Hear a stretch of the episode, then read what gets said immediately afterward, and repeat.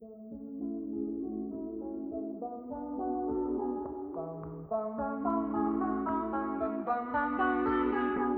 tra, tra. Con Clara Barreras, María González y Lara Cairo.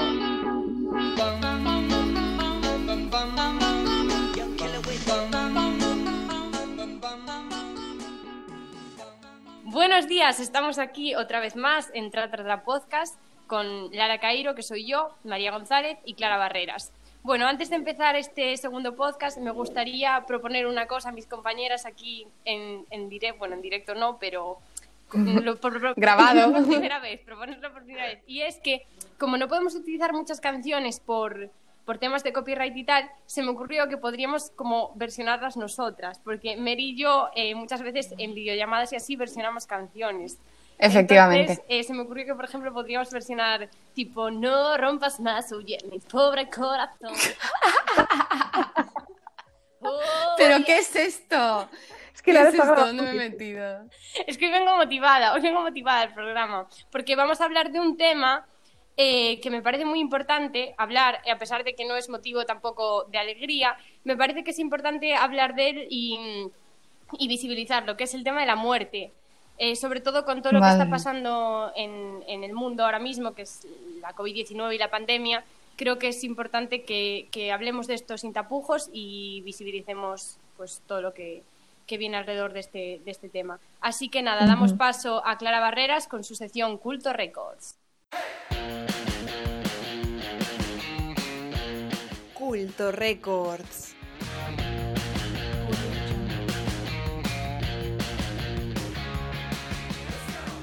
Bienvenidos y bienvenidas a la segunda entrega de Culto Records. Como bien ha indicado Lara, el tabú que tratamos hoy es la muerte. Y en los funerales casi siempre hay música. Unas veces se opta por el repertorio clásico y otras, pues igual, quienes la eligen son los familiares, los amigos o incluso el propio la propia fallecida.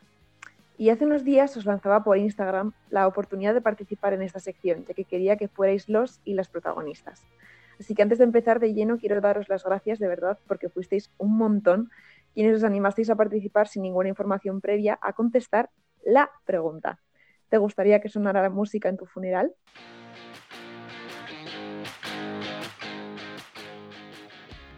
Y la verdad es que ha habido todo tipo de respuestas y personalmente me encanta.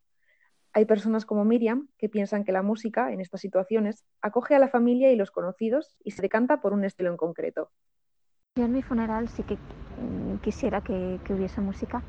Entonces yo no pondría música con letra, pondría simplemente sonido de guitarra que me resulta cálido, me resulta agradable y, y que bueno, diese un poquito de calor interno. Creo que, que la música por sí misma ya evoca mucho y, y lleva a cada uno a lo que le tiene que llevar. Bego, sin embargo, concreta un poquito más y elige la música clásica de Tchaikovsky. Sí, quiero que suene una canción en mi funeral. Podría ser perfectamente una de Tchaikovsky del Lago de los Cisnes, probablemente la del malo porque quedaría gracioso y épico. Y sería bastante cómico para los participantes en el funeral. Lo que también tengo muy claro es que quiero que haya tarta y tiene que ser oscura y tener una calavera en el tope. Y vemos que Begoña, además de tener música ya elegida, sabe perfectamente lo que quiere en su banquete. Y para quien no lo sepa, la pieza musical a la que se refiere se llama Mazurka y pertenece al acto 3 del Ballet del Lago de los Cisnes. Así que vamos a escuchar un poquito.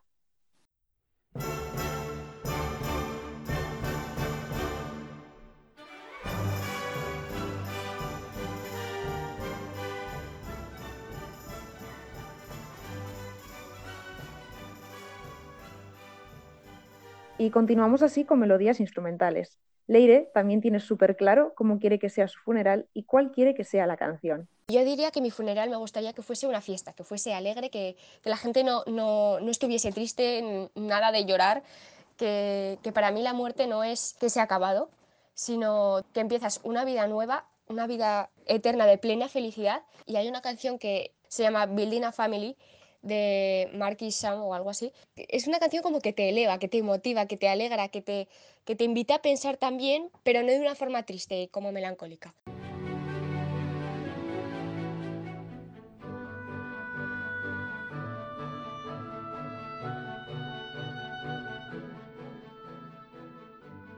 Esta melodía precisamente es la banda sonora de la película Building a Home, que casualmente sigue el proceso de adaptación de la posibilidad de muerte, dentro de una familia algo desestructurada. Así que Mary igual se puede añadir a tu lista de Cinematic. Hombre. y María Paula nos cuenta desde Colombia que también sabe lo que quiere que suene en su funeral y nos va a transportar hasta los años 60. Escuchad. Cada etapa de mi vida tiene una canción, por lo tanto, sí, me gustaría que en mi funeral sonara una playlist con mi música favorita, en especial con Wild World de Cat Stevens. La he amado desde que tengo como 11 años y diría que es la canción de mi vida.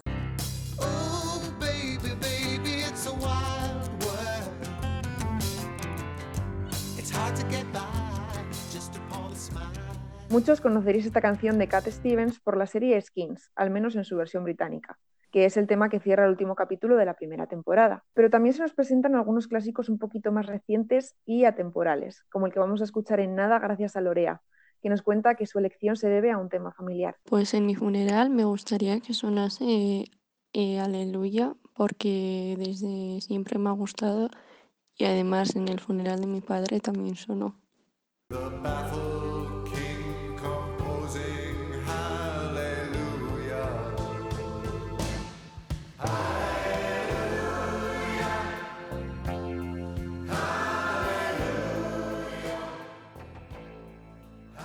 Sin lugar a dudas, Aleluya es una de las canciones más conocidas de la historia y se cuenta que en una entrevista a The Guardian, Leonard Cohen, el compositor del tema, confesó que escribió más de 80 versos eh, para esta canción y Jeff Buckley, que hizo una versión años después, confesó que él sentía que era una canción sobre la vida y el amor, así que es un poco como la catarsis perfecta. Y justo sobre la vida es el tema que propone Iñaki, aunque confiesa que no lo tiene tan claro. Bueno, la verdad es que no sé si me gustaría que sonase alguna canción en mi funeral, porque realmente es más para la gente que, pudiese estar ahí, entonces es mejor que, la eligiesen ellos. Si la tuviese que elegir yo, pues evidentemente elegiría una canción de, de, los Beatles, o sea, cualquiera de ellas, la que, la que más les guste, porque realmente no, no tengo canciones favoritas. Podría ser In My Life por aquello de, del título y de lo que cuenta la, letra, pero podría ser eh, cualquier otra canción de los Beatles. In My Life, si no la conocéis, es una canción que escribió John Lennon, que por cierto hace poquitos días fue su cumpleaños, para el álbum Rubber Soul de los Beatles, allá por octubre del 65.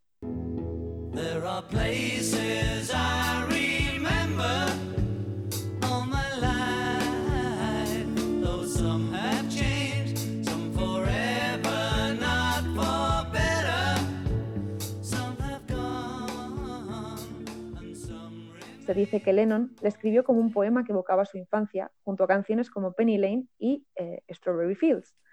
Entonces, no sé, chicas, vosotras, si estáis con Iñaki o como Bego y Lorea, sabéis exactamente la canción que queréis que suene en vuestro funeral. ¿Lo habéis pensado alguna vez? Mm, yo siempre con Iñaki, la verdad. Pues yo a ver, a mí también sí que me molaría. un beso, le mandamos un beso a Iñaki desde aquí, que es nuestro fan número uno. Por supuesto. Me molaría, me molaría, yo creo que, o sea, como soy muy intensita ya en la vida, me molaría como que al llegar mi muerte, como una canción que suelte toda esa intensidad. Entonces yo creo que me pondría algo tipo Tusa o algo así, ¿sabes? O sea, me molaría que Ay, madre. sonase Tusa o algo que digas, buah, eh, la vida de esta tía fue genial, ¿sabes? Algo así, rollo, me molaría, o Pink, o una canción de Pink. Pues yo no, yo estoy con Iñaki, yo soy un poco más clásica, yo no quiero Yo quiero que celebren mi vida, tío. En plan, a mí me molaría mogollón, yo no quiero que la gente... O sea, quiero que la gente llore, pero tío, de emoción, en plan, tío, esta pava se va a la tumba con feliz de haber vivido la vida que quiso. Que sea una celebración. que celebrar su vida. Claro que sí. Yo estoy un poco también con Iñaki, con María. A mí me encantaría hmm. los de Universe así, en plan, paso aún más allá que no se sabe qué, qué es. Pero bueno, la idea de Lara también es válida, celebrar la vida, ¿por qué no? Cada uno, son perspectivas. Efectivamente, son perspectivas y bueno, eh, Gabriel, también desde Perú, cuenta que, él sí que quiere música en su funeral, pero no está muy convencido de, de, elegir él el tema. Y bueno, nos explica aquí pues por qué. Al menos a mí no me gustaría que se ponga ninguna canción que que yo haya podido elegir, porque es un momento para que la gente te recuerde, porque al fin de cuentas de qué, qué, realmente hiciste, de qué, qué impacto tuviste y de qué serviste realmente en el mundo si es que no pudiste dejar una impresión en tus seres queridos de cómo te podrían recordar, ¿no? Y si se asemeja en lo más ligero a a la clase de música que me hubiera gustado que pusieran, entonces creo que hice un buen trabajo. Y por su parte, Sofía sí que tiene muy claro lo que quiere que se represente en su funeral y es el amor. Escuchad. Pues aunque suena tópico, eh, porque creo que todo el mundo elegiría alguna de estas canciones porque son himnos al amor, yo elegiría alguna de Queen, como I Want to Break Free o Bohemian Rhapsody. Y resulta que uno de los objetivos de Freddie Mercury con Bohemian Rhapsody era evocar los ideales románticos del rock, aunque nunca llegó a explicar la letra del todo, sí que dejó esta obra de arte.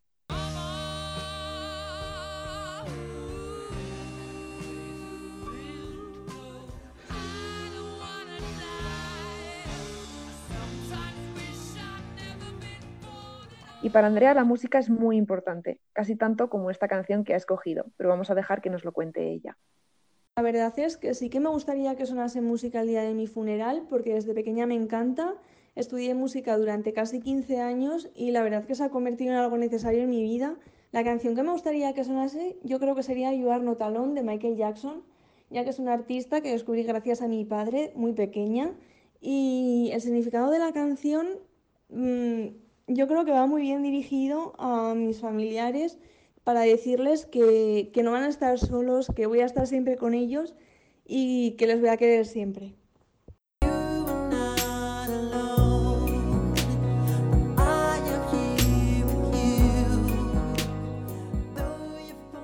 Resulta que esta canción, interpretada por Michael Jackson, fue en realidad escrita por R. Kelly en 1995. El compositor es el mismo que canta I Believe I Can Fly, que seguro que también os suena, ya sea por algún meme. Sí. Bueno, y ya para terminar, Andrea, pasamos a otra Andrea. Pero ella nos presenta una canción de un género un poco menos común en los funerales, transportándonos hasta 2018, hace apenas dos añitos. Vamos a escucharla. Yo sí querría que sonara música en mi funeral y sería probablemente un tema de rap porque es el género musical que más me ha acompañado en la vida. Además, sería probablemente Dama de la Guadaña de Ajax, es una canción que está dedicada a la muerte, eh, a la que se le llama Dama de la Guadaña. Y mm, esto es una reflexión y una, como una especie de carta a la muerte, hablando de, de, la incomprensión que significa y del dolor tan profundo que provoca, pero a la vez también ese miedo, ¿no? que refleja ese miedo de, de todavía no es mi hora. Entonces creo que es una canción muy buena para reflexionar acerca de, de este tema. Quizá hasta que la muerte no nos hace un guiño, se lleva a un ser querido, vivimos dormidos. Solo entonces comprendemos el cariño que sentimos. Y con esta invitación a reflexionar sobre la muerte que nos hace Andrea, despido la sección de hoy. Y una vez más quiero daros las gracias a todos los que os habéis animado a participar, porque habéis conformado una conversación muy importante en torno a la música. Y si algunos os habéis quedado con ganas de exponer vuestra canción, podéis hacerlo en los posts de nuestro Instagram, arroba y nuestro blog, tratratra.wordpress.com, porque nos interesa lo que tengáis que decir. Y yo desde aquí, desde mi salón particularmente, os mando un abrazo muy, muy, muy, muy fuerte y os espero en el siguiente podcast de Tra, Tra, Tra. Muchas gracias, Clara. Bueno, tras esta sección súper interesante de Clara, que me ha encantado, por cierto, la idea de, de poner los cortes de, de, la gente y las intervenciones de la gente, me ha parecido súper interesante y súper original. Vamos al Cinematic con María González, un poco macabra. En fin. Cinematic.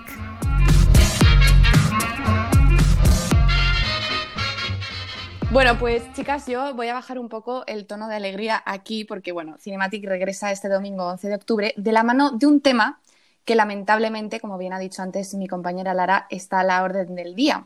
Ya sabéis, chicas, que ahora más que nunca. Se trata, pues bueno, ya lo hemos dicho, ¿no? De la muerte. Un asunto que siempre ha estado presente en el cine y un tema que nos inquieta a todos. Bueno, a ver, a unos más que a otros, eso está claro, pero estamos de acuerdo, chicas, en que la muerte forma parte de la vida, por muy paradójico que suene lo que acabo de decir. Esto me lo voy a apuntar para escribir uno de mis poemas porque me ha encantado. Ella siempre la, mu la muerte forma parte de la vida, es una etapa más.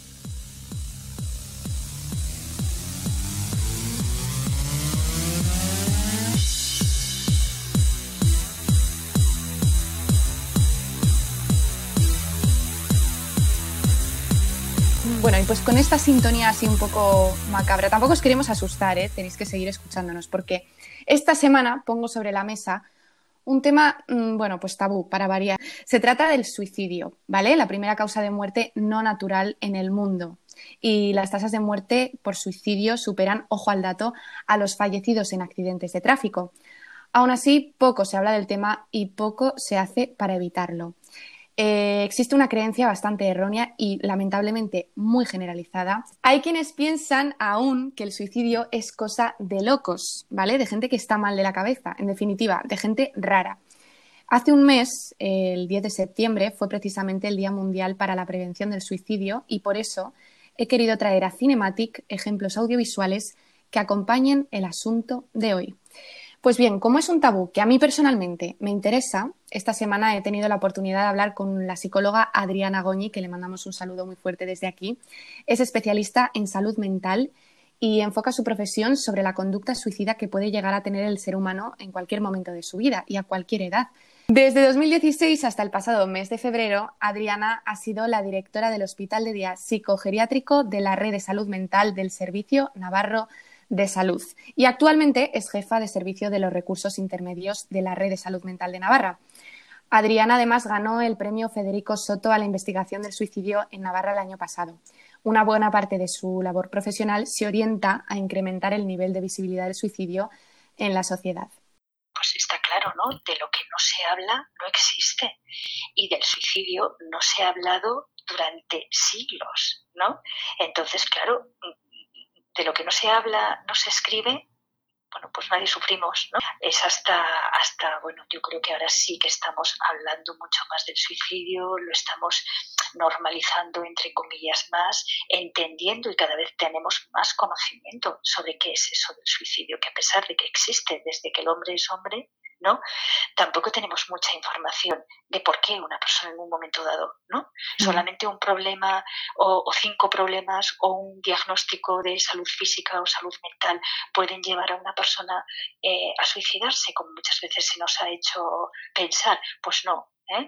Harán falta un montón de factores, un montón de malas condiciones para que al final se hagan. Y todo esto hay que darle luz, ¿no? Y hay que explicarlo bien, con buenas palabras, llamando a las cosas por su nombre, sin caer en el victimismo ni en el, ¿no? Ni en la noticia catastrófica, ni en los métodos, ni nada de eso. Y siempre eh, con ese mensaje, ¿no? De se puede pedir ayuda, se puede salir, ¿no? Siempre hay solución para cualquier cosa que nos pase. Bien, aun conociendo todo lo que nos ha dicho, el suicidio sigue tratándose en la cultura de forma un poco errónea, ¿vale? El cine y la literatura, Lara, esto también va por ti, en particular, tienen y han tenido mucho que ver con esto. Shakespeare en su obra Romeo y Julieta o Goethe entre, entre otros mismos, entre otros muchísimos, muchísimos autores, Goethe en concreto con las penas del joven Werder, incluyen en sus obras el asunto, pero tratan el suicidio de forma romántica y convierten en héroes a los personajes que se quitan la vida. Arranca del siglo XIX cuando se idealiza a la persona que se suicida, ¿eh? se idolatra incluso porque o lo hace por amor o lo hace por unos ideales románticos, ¿no? que puede incluso ensalzar ¿no? y, eh, y, glorificar a esa persona ¿no? que decide pues, acabar con su vida o por un amor perdido o por un ¿no? por alguna cosa frustrada, que creo que también es un, algo muy desacertado, ¿eh? porque, porque las personas pueden aprender ¿no? y en un sector vulnerable de población pueden pensar que, que si bueno, este se suicida por amor, pues a mí que me acaba de pasar algo terrible, pues casi como que me, parece que esa puede ser la mejor solución ¿no? y eso que siempre, siempre tendríamos que evitar cuando hablamos del suicidio. En el cine y las series contemporáneas, por su parte, también se habla del asunto, porque diréis, a ver, María, sí, te estás yendo un poco de las ramas, sí. Yo aquí vengo a hablar de cine, básicamente, de cine, series y documentales. Eh, uno de los ejemplos más recientes es la serie Por 13 razones. No sé si os suena, chicas. Hombre, claro que sí. Yo, yo sí que la he visto. ¿Os gustó? A mí personalmente no me gustó. O sea, yo la dejé de ver en, en la primera temporada. O sea, no me parece que enfocada a un público adolescente eh, trate el suicidio de manera segura. Bueno, pues se trata de un, bueno, una serie norteamericana que se estrenó en 2017 y sí que es verdad que estoy de acuerdo con vosotras, chicas, que es un tema bastante arriesgado para hablar, sobre todo una serie de tanto alcance que ha llegado a tener. Durante además sus cuatro temporadas, que la cuarta además estrenó este año. Pero algo bueno que tiene es que narra los efectos devastadores que provoca sobre su familia y amigos la muerte de Hannah Baker. O sea, se centra muchísimo en todo lo malo que tiene después eh, de que una persona eh, se suicide, ¿vale? Hannah Baker, que ya es pues, un personaje mm, famosísimo, ya parece hasta real. Es una joven que decide suicidarse, lo digo para el que no haya visto la serie, por los múltiples problemas y sufrimientos a los que se ve obligada a enfrentarse durante una buena parte de su adolescencia. La serie está basada en la novela homónima del escritor estadounidense Jay Asher. Otra vez estoy yo aquí haciéndomelas de eh, americana. Y, bueno, y este año, como bien decía antes, ha lanzado la cuarta temporada que suena así.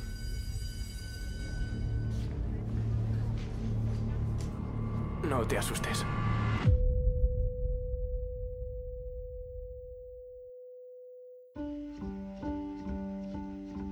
Tenemos un problema. Creo que tenemos más de un problema.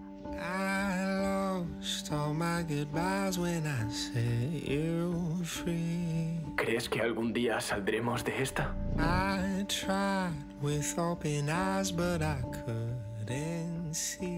No tendrá pruebas. Puede que esté aquí para conseguir pruebas. Y os preguntaréis, ¿cómo enmarca el cine el tema del suicidio así como a rasgos generales? Porque os he dicho, pues bueno, una serie actual, ¿no? Pero bueno, eh, tenemos muchísimos ejemplos, podría aquí hablar y hablar y hablar. ¿Qué se debería hacer? No solo por mejorar eh, el tema y la presencia del suicidio en el cine, sino también para dar más visibilidad y de una manera correcta. Bueno, pues existe una palabra clave para todo esto, que es transmitir el mensaje de esperanza a los que sufren, que se puede salir de una depresión o de cualquier otra enfermedad de esta índole, porque al fin y al cabo Estamos hablando de enfermedades como cualquier otra, que tienen su tratamiento, sus medicamentos, sus síntomas, aspectos que además, repito, pueden afectar a cualquier persona. Cualquier persona puede tener un cáncer a lo largo de su vida, cualquier persona puede tropezarse y romperse una pierna, pues cualquier persona puede caer en una depresión. Por eso, quiero traer antes la frase que venía diciendo, la creencia generalizada y errónea de que eh, la depresión y todo lo que conlleva a muchas personas que meditan la posibilidad de suicidarse es algo de locos, de gente que está mal de la cabeza, es mentira, ¿vale? Acarrea muchísimas, muchísimos problemas con ello y problemas que les puede pasar a cualquiera. Por eso, Adriana nos recomienda un par de piezas documentales que transmiten este mensaje con mucha claridad. Es muy importante que se os quede a vosotros oyentes grabado este mensaje. Un ejemplo, La palabra maldita, un largometraje documental dirigido por el valenciano Javier Álvarez Solís, que refleja el asunto del suicidio con rigor, objetividad y mucha claridad. El suicidio, el gran problema que, tiene la problemática del suicidio es que es un tema tabú. El suicidio no se habla. Y si se habla, se habla veladamente, se habla con, muchas veces con estereotipos, con cuestiones preconcebidas, con ideas falsas. Y ah, básicamente es, yo creo, lo que yo me he dado cuenta eh, hasta ahora ha sido por miedo. hay una gran injusticia tras el suicidio, porque el suicidio conlleva mucho sufrimiento, de la persona que comete suicidio, que tiene tentativas de suicidio, pero también de los que quedan, de los que hay atrás, de los familiares, de las personas cercanas que no entienden por qué se ha tomado esa decisión, no pueden reaccionar ante ella, se sienten culpables y la propia sociedad también los culpabiliza. ¿no? Suicidio como fenómeno es algo que está inherente al ser humano, o sea, no estamos hablando de una cosa derivada de nuestra forma de vida, es algo que viene con nosotros, igual que la vida, la muerte nos acompaña, pero sí que es cierto que el modelo de sociedad en el que elijamos vivir y el modelo de sociedad que entre todos queramos construir tiene mucho que decir respecto de del suicidio. Veníamos escuchando ahora las declaraciones del director que hizo para el diario público y bueno, simplemente saber que este documental trata a través de testimonios el asunto de forma que uno puede formarse una idea más forjada y fundada sobre lo que es este tema, pues bueno, mm, tan delicado, ¿no? Una persona tiene todo el derecho del mundo, por decirlo así, para tener una crisis suicida. De hecho, es una de las crisis bueno, prevalentes dentro de lo que es las crisis psicológicas o psiquiátricas de las personas. Pero una vez validada, el mensaje tiene que ser de esto se sale, de esto hay que salir, ¿no? Y lo verás luego diferente, ¿no? Por eso valen también mucho los testimonios de las personas que lo han intentado y fracasaron en el intento, ¿no? Como pues, pues más vale que fracasé porque me hubiera perdido, ¿no? Ese tipo de cosas son a veces muy impactantes para la población, pero son muy, muy, con un mensaje muy, muy positivo. ¿no? La palabra maldita incluye testimonios como el de la superviviente Dolores López, que perdió a una hija a causa del suicidio. Se le llama superviviente porque al final la persona que muere a causa de un suicidio, ¿vale? Fallece, pero luego el resto de personas que siguen vivas, que la querían, sean familiares amigos, eh, sufren de manera principal, pues todo, todo lo que acarrea, ¿no? La pérdida de un ser querido. Incluso el documental también cuenta con especialistas, ¿vale? Que terminan de abrirnos los ojos ante esta realidad. Como por ejemplo el presidente de la Confederación de Salud Mental de España, Nel González Zapico, el periodista y escritor, chicas, este os sonará, Gabriel González, autor del libro Hablemos del suicidio. Hombre, profesor de la uni. sus charlas son una pasada, me, encanta. Son una pasada. Mm. Le mandamos también un saludo desde aquí, no sé si nos escuchará. Y también, bueno, la exministra de Sanidad, Carmen Montón, o la psiquiatra responsable de la estrategia de prevención del suicidio del País Vasco. Otro ejemplo que merece la pena comentar, chicas, este os recomiendo que realmente os lo apuntéis. También me lo ha recomendado Adriana. Es Memento Mori. Es un documental que aborda el suicidio desde el punto de vista de los familiares o supervivientes de, bueno, personas que han tratado de, de suicidarse y pues sobrevivieron y familiares que pues bueno han perdido a un ser querido a causa del suicidio. Está dirigido por Richard Zubelzu y el largometraje enmarca y transmite este mensaje de esperanza del que veníamos hablando antes.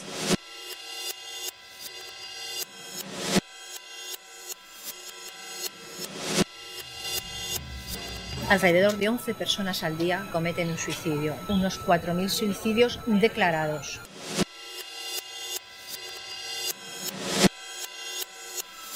No concebimos que alguien quiera quitarse la vida. Es algo que no te puedes imaginar en nunca, jamás que pueda suceder.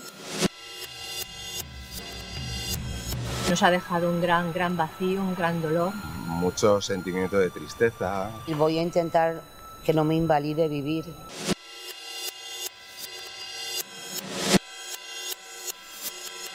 Todo el mundo piensa que no le puede suceder algo así cuando puedan oír nuestros casos, pero por desgracia le puede pasar a cualquier persona.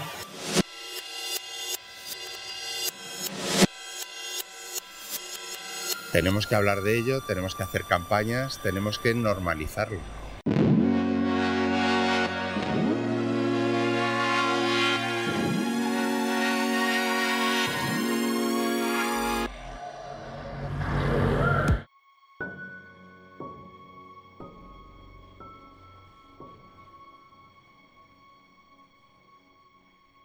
La perspectiva que emplea este, este, largometraje se basa en el punto de vista de familiares y amigos de fallecidos por suicidio.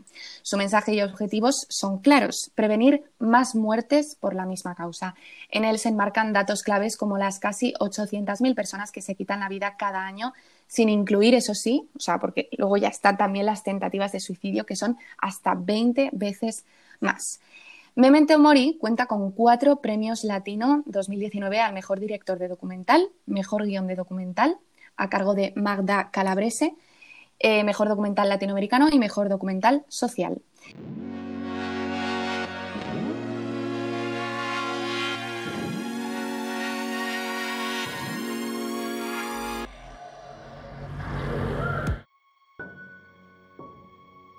Vosotros oyentes eh, os doy esta información de ayuda por si, pues no sé, alguien ve que, que está pasando por una mala racha y quiere eh, profundizar más en este mensaje de esperanza que queremos transmitir a través de Tra Tra Tra. Eh, el teléfono de la esperanza está abierto las 24 horas y es 717003717.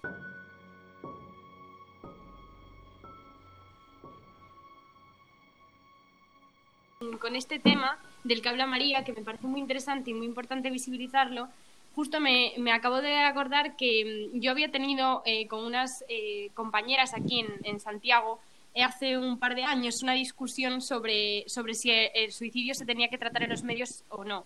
Y me acuerdo que ellas defendían la postura de del, del, llamado efecto contagio, ¿no? de que si se trataba de suicidio en los medios, pues se producía el efecto contagio y tal. Y yo les decía pues que, bueno, lo que a nosotros nos enseñan en la carrera de periodismo y que, estudiamos en, los manuales de deontología periodística y, bueno, según la Organización Mundial de la Salud, que de hecho dice que desde el año 2002 se aconseja que se dé visibilidad al suicidio con normalidad y que se pida a los periodistas y a los medios de comunicación que se alejen de la leyenda urbana que, que, que, dice que hablar del suicidio produce un efecto contagio. ¿no? De hecho, dicen desde la Organización Mundial de la Salud que hablar adecuadamente del suicidio ayuda a prevenirlo. Y bueno, esto me parece importante porque muchas veces Efectivamente. hay una errónea entre la sociedad de que es mejor esconder este tema, no hablar de ello y sin embargo por, por estadística y, según la OMS, pues eso, eh, hablar adecuadamente de él puede ayudar a prevenirlo. Entonces me parece importante también hacer un tratamiento adecuado de él y darle visibilidad.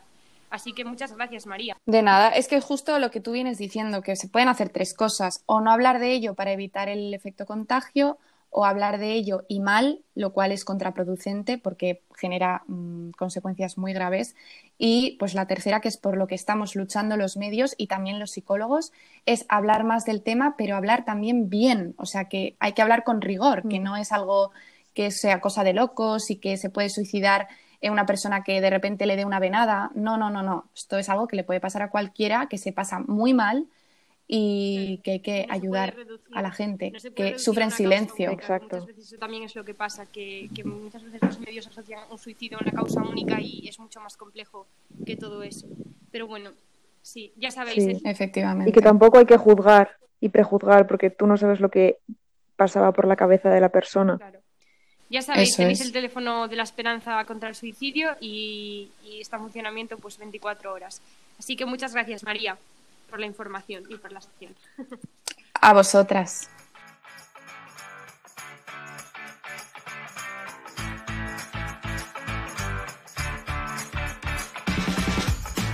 Entre líneas.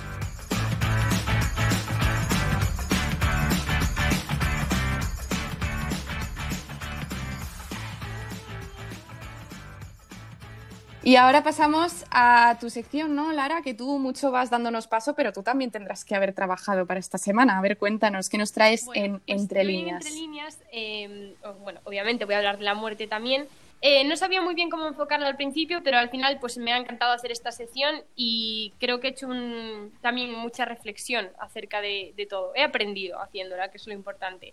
Entonces, bueno, em, básicamente, primero eh, como que he reflexionado porque he visto una noticia de The Conversation Project, que es una fundación estadounidense cuyo objetivo es eh, motivar y ayudar a todos los ciudadanos a mantener conversaciones difíciles acerca de la muerte, ¿no? Que mm, pues la noticia decía que mm, es fácil hablar de acerca de cómo quieres que sea el final de tu vida, es decir, cómo quieres que sea tu funeral, básicamente lo que lo que comentaba Clara también en su, en su sección, ¿no? ¿Qué canción quieres que suene en tu funeral, tal? Pues que es fácil hablar de eso, pero que casi nadie lo hace. Es decir, casi nadie tiene esas conversaciones con sus padres, o padres con hijos, o abuelos con nietos. Em, de hecho, la California Healthcare Foundation en 2012 comentó que un 56% de personas afirman no haber expresado jamás sus deseos para el final de sus vidas. Y me llamó muchísimo la atención este dato porque digo, ¿por qué tenemos tanto miedo a, hablar de esto? ¿Por qué le tenemos tanto miedo a la muerte? ¿no? A decir cómo queremos morir, porque al final mm. no tenemos, yo creo que no tenemos asumido que la muerte es parte de la vida. Eh, tenemos una creencia en, nuestra sociedad de que hay que temerle a la muerte, de que la muerte es algo como súper trágico, que como que sí, se termina todo, pero lo vemos como algo tan negativo y tiene connotaciones tan negativas que yo creo que acabamos por cogerle miedo y nos asusta hablar de eso y se acaba convirtiendo en un tabú. Y yo, personalmente, mi opinión es que es súper necesario para nuestra tranquilidad en vida hablar de la muerte, ¿no? Así que creo que la literatura también puede ayudar a, afrontar la muerte y, leer sobre ella te puede ayudar a, reflexionar, a cambiar eh, tu perspectiva y, a interiorizar el, pues, por ejemplo, el proceso de duelo o a prepararte para el proceso de duelo. ¿No? No sé qué pensáis vosotras. Sí, sí, sí, efectivamente. Sobre todo hablarlo con más naturalidad. Es que si no es más lo que uno se piensa que luego lo que realmente es. O sea, que sí, que acarrea tristeza, acarrea pues cuando pierdes un ser querido a nadie le gusta, pero, pero ojo, hay que hablar más del tema y por eso estamos aquí. Y yo creo que también principalmente el arte, ya no solo lo que tratamos nosotras, que es música, libros y películas, pero el arte en general, en su conjunto, yo creo que ayuda mucho también como a, interiorizar o, a identificarse, porque hay tantos tipos de libros, tantos tipos de películas, de canciones, de, de cuadros, de, de ensayos, que yo creo que es cuestión de, de, de buscar e encontrar alguno con el que te, te el identifiques. artesano, el y, artesano. y eso yo creo que principalmente puede. Sí, efectivamente. Bueno, yo de hecho eh, os voy a hablar, mi primera recomendación es un libro que yo leí en mi, infa- en mi adolescencia y es un libro juvenil, que es una novela que, bueno, a mí me impactó muchísimo. Se llama El cielo está en cualquier lugar, de Jamie Nelson. No sé si lo habéis leído. Bueno, no. pues es un No, libro que la verdad que no. una niña de 17 años bueno, y de su proceso de duelo tras la muerte repentina de su hermana mayor a la que ella adoraba, ¿no? Entonces, el libro en sí es una historia de amor, pero siempre está, o sea, siempre está presente el proceso de duelo de la protagonista. Entonces, pues se ve como la protagonista eh, hace su día a día, mm, yo que sé, conoce a gente, eh, pues lleva a cabo su rutina, pero siempre presente ese proceso de duelo. Y bueno, yo si os soy sincera, es eso, lo leí como cuando tenía 14 años o 15 años y me marcó muchísimo. O sea, me- o sea, sí, me marcó muchísimo. De hecho, yo creo que es porque nunca había vivido la muerte tan de cerca, porque pues por suerte nunca se me había muerto Mm. ningún familiar, ninguna persona cercana a los 14 años, entonces nunca había vivido la experiencia de tener la muerte tan de cerca y leer sobre ella y tan real, de manera tan real, me acuerdo que me asustó muchísimo. De hecho, fue un libro que, mm, o sea, le- lo leí y me acuerdo que estuve sin dormir como tres días teniendo pesadillas. En plan, me asustó un montón. Sí, sí, pero no, por, no porque ¿En serio? fuera de miedo ni mucho menos, por el hecho de que tocaba un tema que mm, lo asociamos a cosas tan, o yo por lo menos lo asociaba en mi adolescencia a cosas tan negativas y que me asustaban como la muerte, que aún ahora a veces me pasa, que pues mi cabeza decía, eh, uff, ¿sabes? Y me asustaba. Entonces, eh, es eso. Luego pasaron los años, eh, lo releí y ya lo vi de otra manera. No, no es el mismo miedo que tienes en la adolescencia, eh, lo ves desde una perspectiva más adulta y de hecho ahora puedo decir que es un libro doloroso, pero que es muy bonito por lo, por lo humano que es y que me parece muy necesario, porque mm, gracias a este libro yo me di cuenta de que a los niños barra adolescentes es, para mí, yo creo que es muy importante hablarles de, de la muerte y del proceso de duelo porque al final es parte de la vida y creo que es mu- muy, importante normalizarlo y, y, pues dejarlo claro. Yo creo que al final, a, lo- a mí lo que me pasó a los 14 años Sí. este, Mm. este libro me dio pesadillas porque vivía en una burbuja en el que todo genial y de repente te hablan de un tema que al que no estás acostumbrado y, y te asusta. Entonces, pues... es así. Claro. Sí, sí, luego el que vive también el proceso de duelo, si nunca han hablado, si nunca le han hablado de eso, nunca ha conocido a nadie que lo haya pasado, porque tampoco se habla, pues uno se piensa que está solo en la vida, que solo le pasa a él, se siente más culpable por pasarlo mal, y entonces, pues de ahí es necesario hablarlo, decir, joder, esto es normal, soy humano, lo puedo pasar mal, otras personas también lo han pasado mal, me pueden ayudar, o sea, es importante esa, esa comunicación. hablan. O sea, yo estaba asustada porque decía, o sea, me daba, sí, era, era susto, lo que tenía era susto a los 14 años, ¿sabes? Pero recomiendo un montón ese libro, si nos escucha alguna persona adolescente, algún padre, madre, eh, yo recomiendo que, que se hable de la muerte a, a- a los chavales porque creo que es algo muy importante. Bueno, me enrollo como una persiana, sigo. Otro Mm. libro, otro libro No pasa nada. diferente que voy a recomendar es un poemario que a mí me prestó una amiga en la universidad y que más que hablar únicamente de la muerte se centra en la pérdida en general, ¿no? En el dolor, en la autoestima. Se llama Today Means Amen, o sea, hoy significa amén, de Sierra de Mulder y mm, bueno, es un recorrido íntimo sobre estos temas. Entonces, lo que me gusta es que, mm, bueno, solo está en inglés, eso sí que tengo que decirlo. Bueno, yo eso ningún problema porque soy súper bilingüe. es que no really, pero bueno. Mm, Y ya os digo, lo que más me gustó de este, de este poemario es que no romantiza los temas, porque igual de- muchas veces se, se achaca que buah, la poesía, cuando habla del dolor o cuando habla, pues lo que decía antes María, ¿no? Del suicidio, los abarca desde una perspectiva muy nueva, muy real, como muy humana. Y eso me gusta, me gustó mucho este poemario. Así que muchas gracias, Bea, que es mi amiga que me lo prestó. Aún no le he devuelto el libro, tengo que devolvérselo. Pero bueno, muchas gracias. Venga, Bea, un saludo. Hoy voy a recomendar uno de mis libros favoritos del mundo, que es La tregua de Mario Benedetti. Porque eh, es una novela, porque Yes, Mario Benedetti, aparte de escribir poesía, escribe también novelas. Y bueno, es un libro que está escrito como Ujú. si fuera un diario. no, Yes. es el diario del protagonista. Y bueno, de verdad, o sea, es que es un libro increíble, me encantó. Bueno, lloré muchísimo, también os lo admito, en plan, una pasada. Es de estos libros que te marcan y te llegan al corazón y dices, no lo supero, o sea, me encanta. Em, habla sobre la vida de un hombre viudo y bueno, al final es como, como, es un diario, pues habla sobre su día a día, sobre el amor, sobre recomponerse, sobre derrumbarse. Yo es que, de verdad, mmm, bueno, yo no soy viuda, obviamente, no estoy casada, no estuve casada, pero me he sentido muy identificada con muchísimas frases que escribía el, el protagonista en su diario. O sea, de verdad, es que me, me llegaban al corazón. Era una cosa que decías, es súper humano, es súper... A mí personalmente digo, me cuesta pensar que no hay una persona en el mundo que se siente identificado con alguno de estos, de, de estos pasajes, de estas frases. De verdad, os lo recomiendo muchísimo. Buah, increíble. O sea, una genialidad de libro. Es que... Buah, es que la tregua me marcó. Buah, te veo muy emocionada, sí. es que... Bueno, y mi cuarto... No, de verdad, es que... me marcó. Ya, ya paro, que si no... No, sí, es que yo ya me lo he apuntado porque he dicho, me estoy perdiendo aquí una Sí, yo creo que sí, a la biblioteca de pendientes de, vamos, de, verdad, de mucha gente después de escucharte. Por favor, yo os digo, la verdad. si leéis este libro, escribidme... Eh, me tenéis que escribir sí o sí. Mira, un foro para aquí. A ver, quien se haya leído La tregua de Mario Benedetti o se lo quiera leer, Eso que nos es. escribe en arroba tra, tra, tra podcast. ¿Vale? Que nos escriba, perdón, ya estoy confundiendo el subjuntivo. En fin.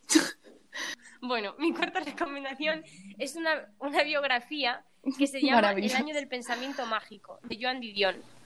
Eh, bueno, en ella la autora narra eh, con muchísima distancia emocional, que eso es una cosa que me parece alucinante, la repentina muerte de su marido, el escritor John Gregory Dune. Y bueno, me parece también una genialidad porque, o sea, me imagi- bueno, no soy capaz de imaginarme, pero para que me entendáis, me imagino como eh, el proceso que, que debía de duelo, ¿no? De la autora y cómo ella fue capaz de convertirlo en, en literatura, ¿no? Su proceso de duelo, que sí es breve, pero es muy intenso y, y bueno, me parece íntimo, precioso y a la vez súper real, con muchísima distancia emocional. Bueno, ella me parece una artista, o sea, es brutal, de verdad, increíble. Mi siguiente recomendación es de uno de mis escritores favoritos también, José Saramago, y se llama Las intermitencias de la muerte. Es una sátira en la que el autor se pregunta qué pasaría si de repente la gente dejara de morirse. ¿Vosotras qué creéis que pasaría? Si la gente dejara de morirse, pff, pues no es que la vida no tendría sentido. en el mundo, disculpa. ¿Os gustaría? Tampoco. No, y sería como, sería como, buah, no me voy a morir nunca, voy a hacer lo que me dé la gana, ¿no? Porque entonces, O sea, si te dieran, a ver, una de estas preguntas Claro. de, o sea, ¿qué preferirías? Como me gusta a mí jugar. Eh, si te dieran una pócima eh, de estas de vida eterna, ¿te la beberías? mm, no. No, porque a veces ya, mm, no. No, no, no. Porque está guay vivir bajo esa adrenalina de, buah, esto se va a acabar, tengo que aprovechar el tiempo, ¿no? No sé. Cero. Yo estoy, yo estoy un poco con vosotras, pero a la vez, buah, a la vez no sabría qué decir, ¿eh? Porque, o sea, imaginaos que ya tenéis, pues, una edad bastante, bastante, bastante, bastante avanzada y que ya, o sea, por, por alguna casualidad ya no podéis seguir trabajando de lo que, de lo que os gusta. Entonces, a mí me parecería interesante tomarse la pócima y, y, y observar, en plan, ¿qué, qué, qué está pasando? Sí, pero es una situación muy, muy, muy, muy, muy concreta. O sea, de principio, vamos a ver, si ya soy un puñetero desastre, si me pones una vida eterna, eh, no, no voy a saber qué hacer con mi vida. Buah, yo lo único, yo creo que lo único que haría sería, si a los, imagínate, Qué si me agobio. muero a los 70 años o, eh, o así, yo es que desde pequeña quiero una cosa fijo, es ir a los viajes del inserso. O sea, me quiero ir a Egipto en los viajes del inserso 100%, o sea, como que toda mi vida estoy esperando para irme a los viajes del inserso a Egipto. Entonces, si me muero antes de poder ir a los viajes del inserso, te juro que me tomo una pócima. Pero, Lara, ¿sabes que te puedes pues ir a que ir a los- Egipto viajes del inserso, de que te sale muy joven, barato. sin inserso? Y como decimos aquí en Galicia, lo que por mí, pues ya está, que significa y lo que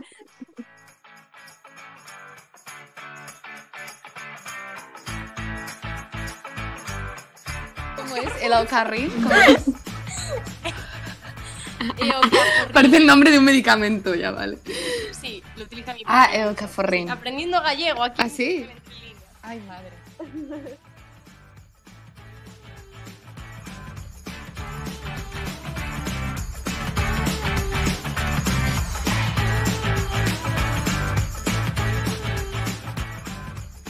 José Saramago en las intermitencias de la muerte se hace esta pregunta, ¿no? ¿Qué pasaría si de repente la gente deja de morirse? Vale, entonces, esto es lo que proponen en esta obra. En, en un país del que no sabemos el nombre, em, la gente deja de morirse. Entonces al principio reina la euforia total, la gente está súper feliz, qué bien, la peña ya no se muere, pero luego viene el caos y viene la desesperación. Entonces, ¿por qué? Porque los, los habitantes están condenados a una vejez eterna. Y bueno, es, es una reflexión súper ágil, súper ingeniosa sobre por qué es necesaria la muerte y por qué es necesario asumir la muerte como parte del proceso de la vida. Y creo que te cambia el chip, o sea, te obliga a cambiar el chip porque dices, ¿qué prefieres? O sea, la vejez eterna, no sé. A ver, que igual hay gente que sí, pero no sé. A mí personalmente yo creo que es un libro que, a ver, quizá en la adolescencia no, pero bueno, si yo hubiera leído en mi adolescencia, sé que me hubiera cambiado el chip y que igual no hubiera tenido pesadillas tres días, ¿sabes? es que es así. Pero bueno. Vale, y eh, otra de mis recomendaciones es de una periodista que a mí me encanta y es fascinante, que es eh, Rosa Montero, y se llama La ridícula idea de no volver a verte. Vale, explica en su libro, eh, bueno, voy a recitar una parte, recitar, no, ¿cómo se dice? Sí, bueno, citar una Sí. parte de- del libro. Sí, citar. Dice, como Ella he tenido poeta. hijos, lo más importante que me ha sucedido en la vida son mis muertos, y con ello me refiero a la muerte de mis seres queridos. ¿Te parece lúgubre? Quizá incluso morboso. Yo no lo veo así. Antes al contrario. Me resulta algo tan lógico, tan natural, tan cierto. Solo en los nacimientos y en las muertes se sale uno del tiempo. Bueno, yo ya con esto es que creo que no hace falta decir nada más. Me parece que te llega. Sí, Claro, o sea, lo dice es que alto y habla claro. sobre el ser humano, Bueno, las relaciones, vivir con plenitud, claro. disfrutar de la existencia. Habla, incluso habla de la fuerza salvadora de la literatura. O sea, es una Rosa Montero es, es de esta gente intensa que, que yo no sé si os pasa. Sí, Sí. Que, que- que yo Con carácter y te sientes conectada a esa que te persona. gusta. A mí eso me pasa. Y, verdad, directa también, es muy directa, o sea, me no va, no va encanta, me encanta. Es, es maravillosa. encanta. Sí, de hecho yo comentaba con alguien este libro y le decía, o sea, él me decía tal, porque habla de la muerte y es como un tema polémico, está muy bien que le dé vis- visibilidad y yo decía, tío, es que para mí, más que hablar de la muerte, es un alegato sobre la vida, este, este libro, es, de verdad, es que es lo que dice ella, tío. Ya es que empiece diciendo, lo más importante que me ha sucedido en la vida son mis muertos, chapo, o sea, me parece. Por último, voy a, a- a, bueno, a recomendar la obra en general de Rosalía de Castro, gallega, que, bueno, en su obra en general habla me muchísimo de la muerte. Y lo que me gusta de Rosalía es que rompe con los esquemas, porque Rosalía no temía la muerte, la abrazaba. De hecho, ella decía en sus poemas, Eu, mais eu, nada temo no mundo, que a muerte me tarda, que viene siendo yo, yo nada temo en el mundo, que la muerte me tarda. Entonces, bueno, creo que era innecesario traducir esto porque se entendió perfectamente, pero vaya, que sí, ella decía eh, que veía la muerte en, eh, en todo, o sea, veía en la muerte el momento de descansar, de acabar con un sufrimiento continuado y sin sentido. Entonces, esta perspectiva como más, quizás sí que un poco romántica, pero muchísimo más, un poco catastrofista quizás, pero es que es, es Rosalía. Es, es su perspectiva, o sea, es que también es importante saber que cada uno tiene su perspectiva de la muerte y no tiene por qué estar mal. Claro, no, no, y a mí me parece fantástico porque me parece que no es lo que se ve, no es lo habitual. Y ella la abraza, abraza esa muerte, ¿no? Y, mm, y entonces dice, ella, de hecho decía también eh, la- que la muerte le tardaba, ¿no? Eh, porque la vida le cansaba y le, eh, y le afligía. Entonces, pues eh, me parece una perspectiva muy interesante y la obra de Rosalía es preciosa, hay que leerla en gallego 100%, pero es de verdad preciosa. Eh, bueno, y por último, ya para terminar, decir que, bueno, en nuestra cultura yo creo que quizás lo que mejor describe la muerte es, es el temor. ¿no? Eh, decía Machado que la muerte es algo que no debemos temer porque siempre, eh, porque mientras somos, la muerte no es, y cuando la muerte es, nosotros no somos. Que es verdad, cuando la muerte es, no somos. Pero eh, yo creo que aún así, eh, la, la perspectiva general que tiene la gente sobre la muerte es temor creo que la literatura rompe bastante estos, estos esquemas. Por eso me parece muy importante leer, leer, leer sobre la muerte. Eh, en otras culturas la muerte se ve como una celebración. En Ghana, por ejemplo, la muerte es un evento social que se anuncian vallas publicitarias en las carreteras y hay comida y bailes. Una fantasía. Sí, es una Wow, ya eso me apunto. Es increíble. En México también. 9 de qué pasada. El Día de los Muertos. Los cementerios se llenan de gente que lleva comida, bebida y se van a pasar el día entre música y se componen calaveritas literarias que son como versos que mm, están relacionados con la muerte y van dedicados al difunto. Y bueno, esto es como tradición, ver la muerte como una celebración en otros muchos lugares, como Indonesia, Nueva Orleans o Madagascar. Y nada, yo invito a la reflexión de que quizás también eh, podríamos hacer la reflexión de si vosotros creéis que tenemos una perspectiva adecuada sobre la muerte, si hay que temer a la muerte o como en estas culturas hay que celebrarla. Em, me gustaría saber la opinión de la gente. Yo tengo claro que en mi caso eh, está bien tener cierto respeto y cierto temor, pero la muerte hay que celebrarla porque hay que celebrar la vida y al final es algo así. Y creo que eso, que es importante celebrarlo y, bailar la tusa. Es que es, así. Comentad en eh, arroba podcast en Instagram qué os parece todo esto. Iremos publicando contenido estas semanas y ya no tiene excusa. Hoy salió con su amiga, dice que para bailar la tusa. Y otra cosa más. Yo quería preguntaros a vosotros oyentes, vosotros y vosotras, em, que he de decir, que igual me matan por decirlo, pero Mary y Clara no me dejaban llamar a mi sección el señor de los librillos. Y me obligaron, bueno, me obligaron no, pero me, sugirieron que la llamase entre líneas. Voy a hacer una encuesta, el día que salga este programa, voy a hacer una encuesta en Instagram de qué nombre es mejor, si el señor de los librillos o entre líneas. Si gana el señor de los librillos, mi sección se cambia al señor de los librillos. Realmente es un dilema que lleva igual tres semanas, o sea, es seria la eh, cuestión.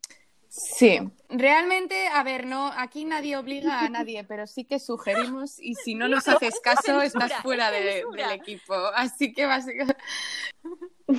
Bueno, bueno, oye, que si es el señor de los pues librillos, yo al mío lo puedo llamar de otra manera también. Señor de los librillos. Nos encanta, a mí me encanta.